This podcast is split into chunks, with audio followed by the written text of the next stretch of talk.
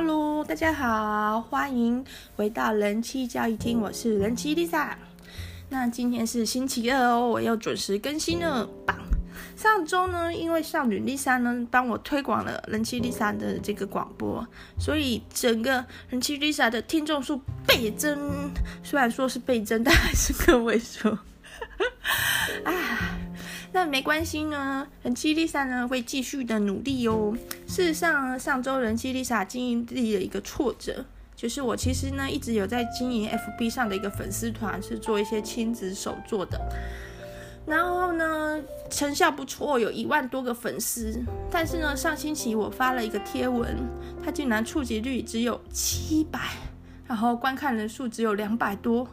哇，让我觉得好难过哦！我有一万多个粉丝，但是 FB 他去推播推播我这则贴文的时候，只给七百个人看到，那我就会觉得很生气呀，就是又难过又生气。然后当下我就决定，我不我不做了，我要休息。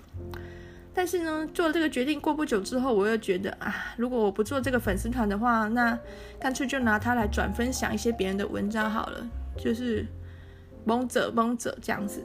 结果呢，我一转了一个一则别人贴文之后，那篇贴文呢，触及率竟然有七千多，按赞两百多个人按赞，啊，我真是搞不懂 FB 的逻辑呀！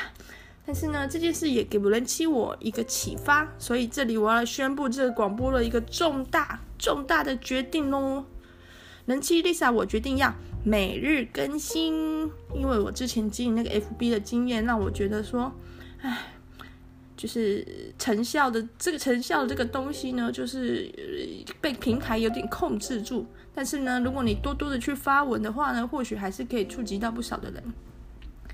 好，那每日更新呢是很不简单的一个任务吧？那可能就会有一些天数呢，人妻 Lisa 会讲周遭的人的一些八卦。呵呵呵呵 如果是讲八卦的话，我很有信心每天都讲哦。好，但是呢，我想我还是会维持一个礼拜大概两次是比较正经的主题。好，今天要讲的主题呢是 Netflix 上的影集。好，那先介绍一下 Netflix 好了。Netflix 呢，它一开始是做那个录影带出租业的，所以它那时候首创是你可以用邮寄的方式去借还录影带。嗯，这个东西呢，经营没多久，整个录影带这种租售的市场就视为了。嗯，为什么呢？因为大家现在都不不看录影带了，后来改看那个 DVD，后来 DVD 也不看了，直接都线上看了。那 Netflix 呢，也直接就转做线上的影音平台。那今年呢，年初的时候，因为武汉肺炎的关系，很多国家封城了，不准人民去去街上。然后电影院呢，因为它是比较密集的座位密集的封闭空间，大家也不敢去看电影。所以呢，全球的这个电影影视的市场有很大的改变。然后 Netflix 这种网络上的平台呢，就大大的受惠啦。喝一口冰水。那。第一季 Netflix 的会员数呢，就增加一千五百多万人，其实是一个很巨额的数字哦。那以往呢，电影公司是这样的，当他上一个新电影的时候呢，他会先跟电影院签一个独家放映、独家放映权。那这个放映权呢，可能是四个星期到八个星期，就看这个电影它受欢迎的程度。在这个独家放映期间呢，这部电影就是只能在电影院放，就所谓的医院线片。所以呢，大家如果去到电影院，就可以看到最新的第一手的电影。那等到呢，这个这个独家放映的期间过去了之后呢，电影公司就会把它的影片放到一些线上下载的平台，就是你付费可以从那个 App Store 去下载，可能是嗯二十二十四小时或者是四十八小时去看，然后看完了那个那个档案就要还回去这样子。好，那这个这个这个比较出租的市场做完了之后呢，接着才会是把它卖给电视台，或者是卖给像 Netflix，就是授权给电视台，或是像 Netflix 这样的平台去播放。那像 Netflix 或电视台这样的平台，就是你可以无限次的看咯。好。那因为武汉肺炎的关系呢，这个电影院的结构呢，获利结构呢，就开始有点改变，因为没有人要去电影院了嘛，所以有些电影公司呢，就会试图要开始直接把电影呢拿去出租平台，去线上出租平台去去销售。那对这样的情况下，对整个业界是很大冲击，而且今年的奥斯卡奖呢，也不限于院线片去竞争了，就是你是这种线上电影，你也可以去参加参加比赛，哦，很特别。那 Netflix 呢？这个企业呢，它有个很特殊的文化，就是他老板 CEO 亲口说的，他绝对不会把员工当成家人，他会付你两倍的薪水，但是期待你有更高的产值。所以呢，在 Netflix 里面工作呢是高薪而且非常竞争的，据说每个月都会淘汰掉百分之十的人，就是最后面的十趴都会被淘汰掉，然后那个钱再拿去请更厉害的人。我跟朋友有讨论过这种模式哦，大家通常都还蛮欣赏的，因为像台湾的企业呢，都是低薪，然后嘴巴上说把你当家人，但事实上呢，就是希望骗你去做一些扫厕所啊、倒咖啡啊各种杂事，因为家人是不能离开的嘛，所以就可以剥削剥削你哇。所以呢，大家都就好像月薪娇妻日剧演的一样嘛，以爱为名的剥削。所以呢，大家都还蛮蛮喜欢，就是蛮期待，就是 Netflix 这样的文化，高薪啊，但是公事还公事这样子。好，简单介绍完 Netflix 啦，那我们来讲 Netflix 上呢，它有一些电影或者影集，它是买的，买那别人的别人的影集这样授权的。那这种呢，通常就会比较旧，特别是电影的话，都是一年前甚至两三年前的 Netflix 才上。那比较新的话呢，就是 Netflix 自己原创的哦，Netflix 有自己原创的影集、电影或做纪录片。那如果是他原创的话，他当然就是第一个首播，就是他在他的 Netflix 上的平台啦。然后呢，它的主题呢非常的多，其中关于情色的纪录片或电影啊或影集也是有的，就是有有蛮多的，因为毕竟它是一个美国起家的一个公司，那观念很多都是比较开放。那我相信这种情色类的主题也是会有很好的一个收视率，对于它增加会员是很有帮助的。那今天要来讲的呢，嗯嗯，终于切入重点啦。今天要讲的一个影集呢，是一个纪录片，它的片名叫做《毕克兰瑜伽室大师性侵犯》。嗯。听完看完这个这个主开头，你大概已经了解是什么样的故事了吧？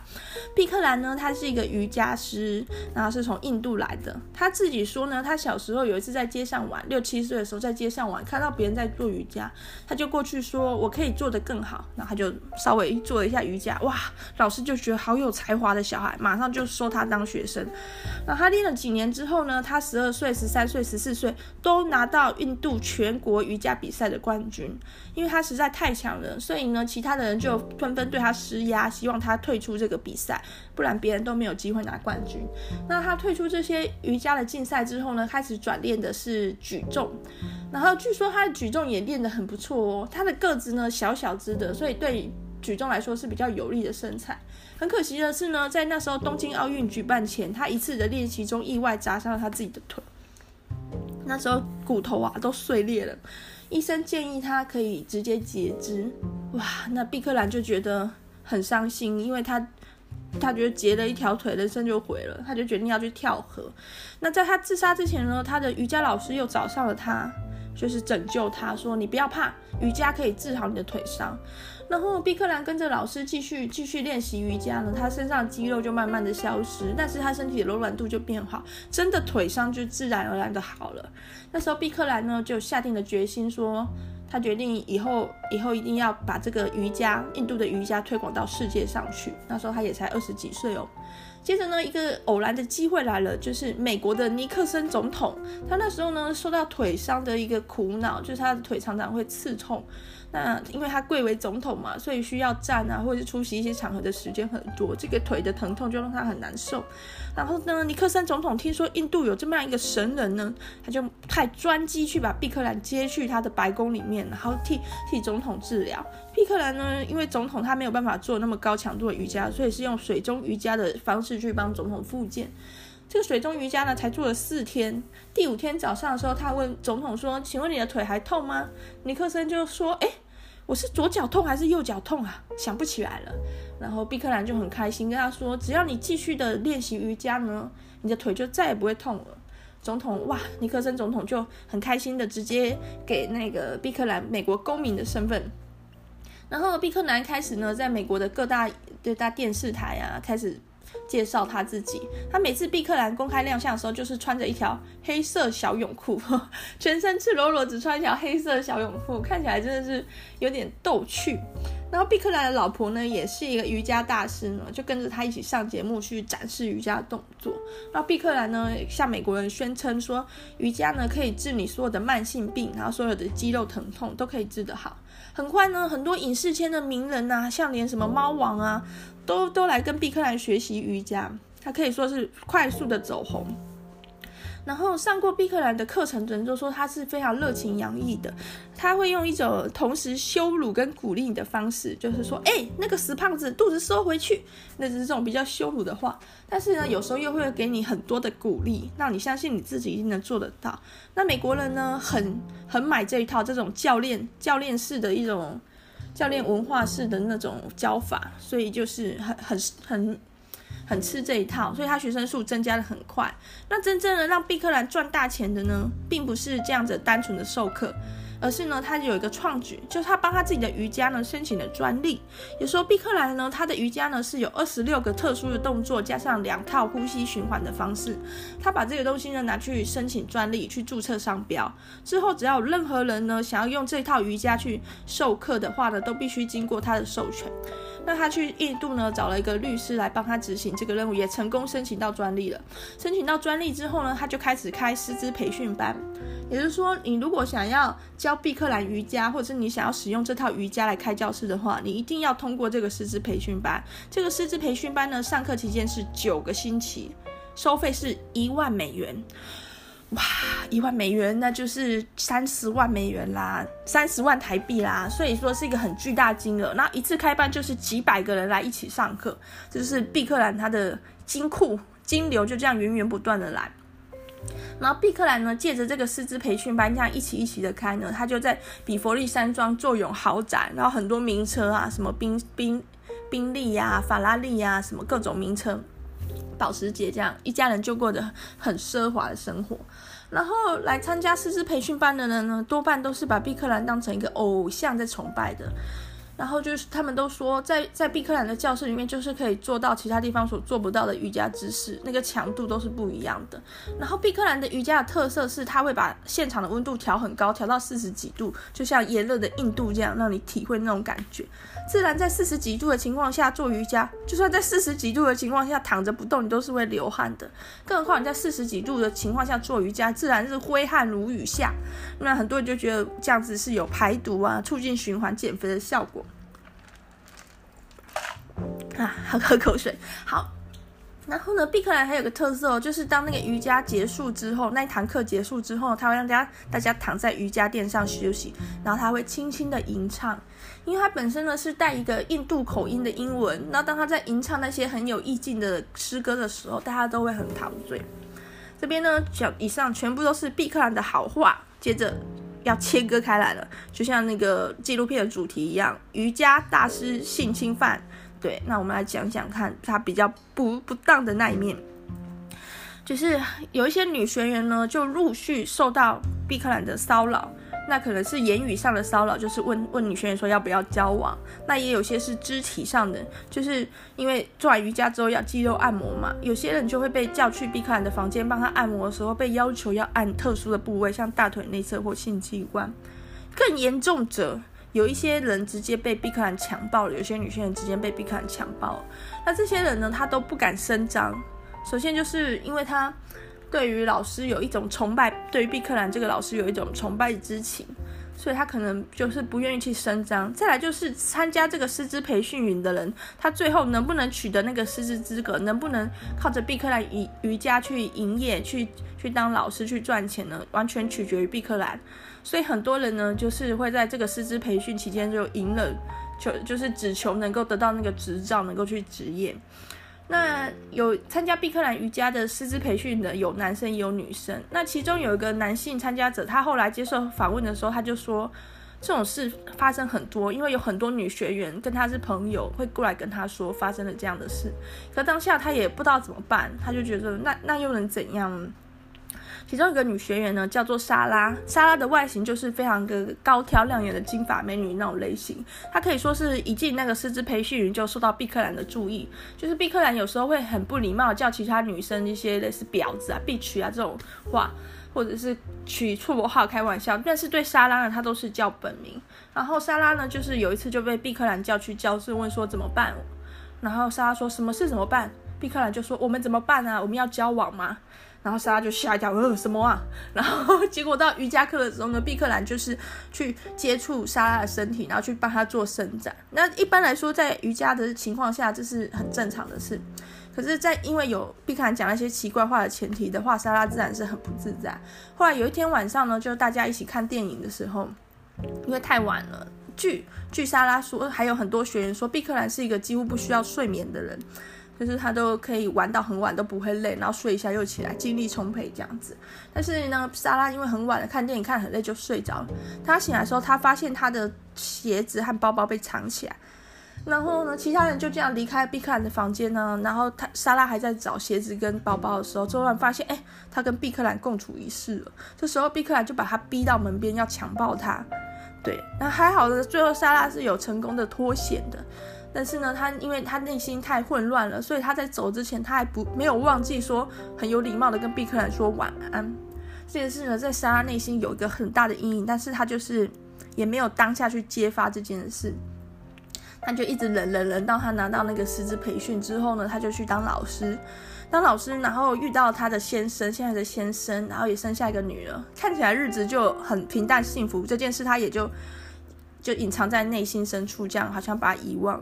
可是当女儿三岁的时候呢，当女儿看到妈妈在当瑜伽老师，在教室授课的时候，就很崇拜。女儿就跟莎拉说：“我长大也要当瑜伽老师。”当然是用英文说的。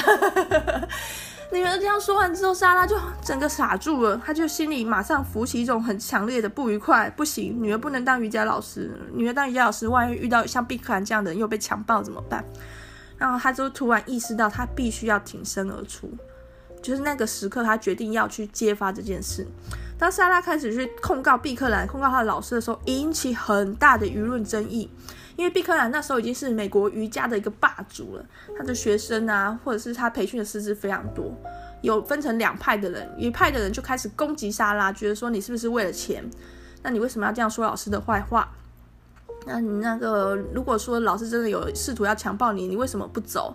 对，因为师资培训营参加的都是大人，都是可以自由来去的。那你为什么可以一边说老师要有要强暴你，一边留到最后，就觉得很可疑，觉得莎拉不单纯这样子。当然，就是也有一些人呢，他们有过类似的经历，或者是他们听过类似的类似的人的一些。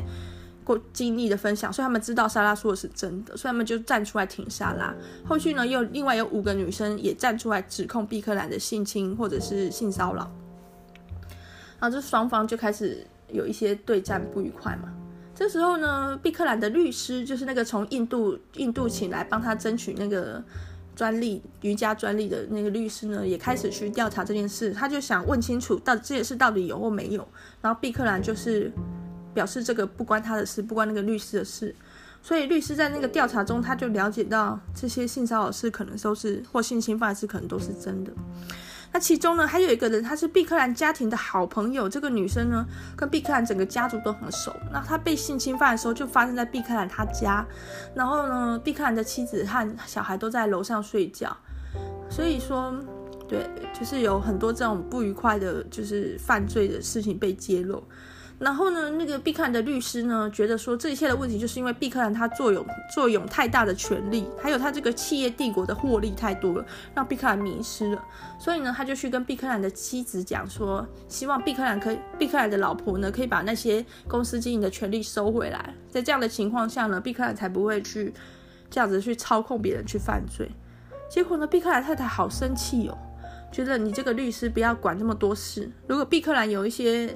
男女之间的事情的事，你就让他去，就让他去做吧。然后，哇，这个律师就觉得，他突然了解到说，这个太太或许是整个共犯结构的一员。这件事就让我想到林奕含他的小说《房思琪乐园》，房思琪的初恋乐园这个故事也是很像，就是在这种先生去从事一些性犯罪的情况下，有可能太太是一个共犯。然后太太就是既是受害者也是共犯这样。然后这个律师呢，有一天就被约谈到一个小房间，然后毕克兰就跟他说：“你要么就现在离职，要么等一下就会有不好的事发生。”这个律师就被威胁了。那因为这个律师呢，在他的印度还有一些家人，所以他可能也是害怕这个威胁，也害怕自己当下的一个人身安全的处境，所以他就离职了。可是事后呢，律师就觉得这是一个非法，律师也是一个女生，印度的女性，她觉得这是一个非法离职，所以她决定要对毕克兰提起诉讼。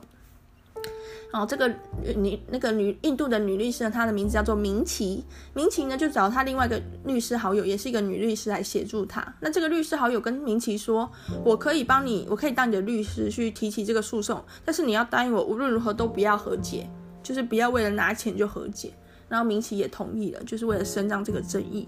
好，开始提起诉讼之后呢，毕克兰那边就请了七个律师来帮他，就是组成一个律师团来想要怎么办。然后他们就想尽办法的拖延啊，然后在美国要正式提，就是正式进法院之前，还要有一个就是开庭前的审理庭这样子。然后毕克兰就毕不出席啊，这样拖拖拉拉的，最后呢花了三年的时间，这个案子才正式进法院。然后在这这这个案子进法院之前呢，他们就会有一些就是。开庭前的审理啊，还有一些质问呢。过程中你可以看到毕克兰的情绪控管能力非常的差，那常常会大怒，然后也会说谎，说一些奇怪的话。然后明奇呢，跟他的律师好友看到这件事是蛮开心的，因为他们这样就知道说毕克兰很有可能会在公开的庭上出丑。那因为美国呢是陪审团制，是由陪审团来判定有罪或无罪，然后由法官来去判定量刑的程度。所以呢，如果毕克兰能够在法庭上公然出丑的话，那他被判有罪的几率会很高。所以他们律师明奇呀、啊，他们律师好友就往这方面去努力。那他们开始去找资料咯，就是毕克兰呢，他们去找资料之后发现，毕克兰根本就没有拿过印度的瑜伽比赛冠军。为什么？因为那个时期根本没有印度的全国瑜伽比赛。然后那时候毕克兰在印度的时候，他其实是一个做杂耍的，他是一个。确实是举重选手，然后同时也会像那种庙口的卖卖药的人一样啊，让一些让人家在他的胸口捶大石啊，让摩托车开过去都没受伤，这样杂耍型的艺人。然后毕克兰号称他自己想出来的二十六个瑜伽姿势和两套呼吸呢，是印度的瑜伽老师，就是毕克兰的瑜伽老师发明的，所以他只是完全照抄而已。那关于印毕克兰帮瑜伽大帮帮尼克森总统用瑜伽治病这件事呢，也是没有的。就他们去求证尼克森总统的一个图书馆团队，完全没有相关的资料。他们就陆续接出了一些毕克兰的谎言。然后毕克兰呢，对于所有性侵犯、可能性骚扰事，他都行使他的缄默权，都不回答相关的问题。然后毕克兰的律师团队呢，决定用破产的方式去避开这个赔偿的责任，因为明奇对毕克兰提出的诉讼是非法解雇，所以如果这个案子判决成立，毕克兰有罪的话，毕克兰必须赔偿给明奇，就是这段期间的收入的损失。那还有一个惩罚性赔偿，所以呢，毕克兰就宣称自己破产了，没有钱。可是呢，律师团队的明奇和他的律师好友就发现，哎，毕克兰都有开一些好车啊，然后跟他的小孩很开心在那边拍照，把那种敞篷车开到海边在那边拍照，比耶这样子。然后他们就问毕克兰，那你你说你破产，那这些好车是谁的？为什么你可以一直买这些名车？毕克兰说，这是加州政府的。那为什么？为什么车你的你开的车子会是加州政府的？毕克兰说：“因为我早就决定把所有车捐给加州政府了。”然后律师团队又继续问说：“那你捐给加州政府要干嘛？”然后毕克兰就说：“哦，加州政府会帮我开个学校，是什么学校？呃，毕克兰工业大学。”就是开始漫天讲一些奇怪的话。然后陪审团也就是哈哈大笑，他们就大概知道毕克兰这种很喜欢瞎扯淡的个性。最后判决结果成立了，毕克兰有罪。而且他要赔给明奇七百万美元，哇，七百万美元真的是一个很大的数字诶，换上台币的话是大概两两亿多。好，但是呢，毕克兰不赔，他就申请破产，然后逃到逃到国外去。之后法院呢，这是二零一六年的判决，法院到到今天为止都一直持续的去追讨，但是都无效，因为这是属于民事的审判结果。那民事的审判结果呢，对于这些已经逃到海外的人，他的强制执行力是非常有限的。那毕克兰呢，他之前有推广毕克兰瑜伽，就是已经有很多的分校，很多的被他培育出来的师资都有开课了。啊，这些人呢，因为这个丑闻就是。没有办法再继续用毕克兰这个名名词去开课，他们就把它改成乐瑜伽。乐瑜伽呢，因为毕克兰瑜伽它都是在四十度的高温区做的嘛，所以你现在看到台湾的一些乐瑜伽教室或美国的一些乐瑜伽呢，其实就是毕克兰瑜伽。好，这个。明奇呢和他的律师好友呢，就是对这个结果呢，就是觉得很遗憾。就虽然他们胜诉了，但是他们还是拿不到钱，而且他们就开始对毕克兰提起刑事的诉讼，就是刑事的控告，就是他的性骚扰和性侵犯这些。虽然没有很直接的第一手的证据，但是有证人，而且毕克兰他当初在这个民事的法庭，就是在这个非法解雇的法庭里面呢，他有多次行使他的缄默权，就是针对这些性骚扰的问题，他都有行使他的缄默权。其实稍微懂法律的就知道，当他针对这些问题行使缄默权的时候，几乎就是默认他有罪了。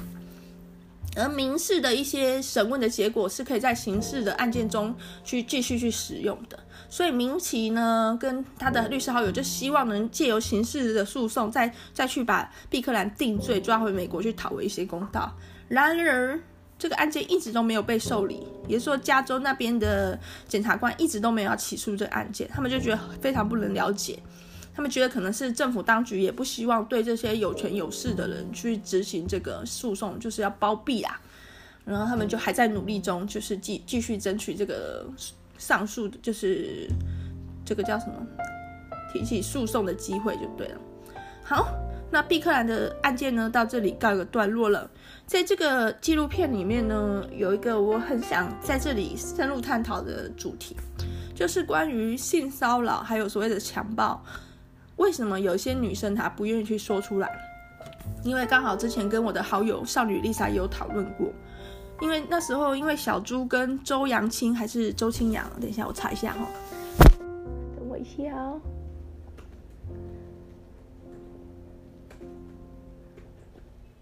哦，对，是周青阳。周青阳呢，他就是去爆料说小猪其实是一个私生活很混乱的人，然后对感情不周，然后就有两派立场，一派人觉得他做得很好，就提醒了其他女生小心这个渣男；又有一派的立场的人会觉得说他不应该去公开这个事。好，那我们这里来讲，为什么有些女生她受到一些伤害之后，她不愿意去公开？因为呢，性犯罪它是一个很特殊的犯罪类型，也就是说，说性犯罪呢，它一定是个伤害。比如说你被强暴、被骚扰，它一定是个伤害。不好意思，喝个水。最近呢有点感冒，所以多喝一点水。就是强暴呢，它一定是一个伤害，但是呢，性不是。这什么意思呢？就是说你吃饭呢，其实是一件很开心的事，但是呢，你被逼着吃饭的话呢，或者一定要吃完，或者是甚至被硬灌食物的话，一定是很不愉快。所以这中间的差异呢，就会造成性犯罪一个很特别的、很特别的特质，就是到底这件事、这个性行为到底是不是合意的，就是女方到底是不是愿意的，就决定了这个东西的性质。假设今天男女双方他们都是情投意合的情况下，他们发生性行为，那这就不是一个犯罪，也不是一个伤害。但假设有一方不愿意的话，那这就是。那像我们这样的人，就是比较没有带有成见的人的话，会觉得说，愿不愿意就是女生，就是当事人说了算。女生说她不愿意，她是被逼的，那就是被逼的。那这样的这样的情况下去发生性行为，就是所谓的强暴。可是呢，很多人的想法呢是比较。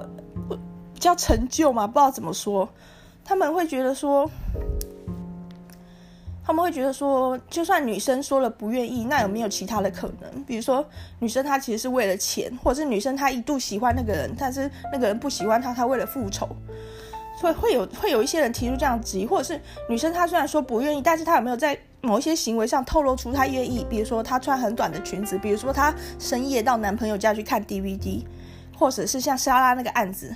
当莎拉愿意去老师的房间看电影的时候，是不是就是她愿意了？对，有些人的想法是这样的，那就是没有很尊重女生的性自主的意愿。所以，就当女生遇到这些伤害案件的时候呢，她虽然是一个受害者，但是这个世界不一定是站在她那边，也就是说，这个世界很可能是站在加害者那边，要求这个受害者去举证出自己不愿意。那其实这是不需要举证的，不愿意就是不愿意。对，但是就是因为这个社会这样，所以很多女生当她遇到这样的呃性侵犯或骚扰的时候，她真的是不知道该怎么做。也就是说，她讲出来之后，大家会不会相信她？她不知道。那如果她讲出来之后，大家不相信她，她会受到两度的伤害。第一个是她本身已经被性侵犯了，第二个是她名誉上会受到伤害，大家会认为她是一个骗子，或者是大家会认为她是一个另有所图的人。在这种情况下，就很像林奕涵在房思琪的初恋乐园写描写的那样子。那一个女生她被她被强迫口交的时候，她会想自己是不是哪里有做错，然后甚至她不敢讲出来这样子。对，那这种事就是让人觉得呃很遗憾。那像毕克兰这个案子，如果莎拉后来没有她的女儿那一句“我也想当，我也想跟妈妈一样当瑜伽老师”的话，她可能这一辈子也会一直隐忍下去。那这里面呢，可能也是为了她的为了她的生活。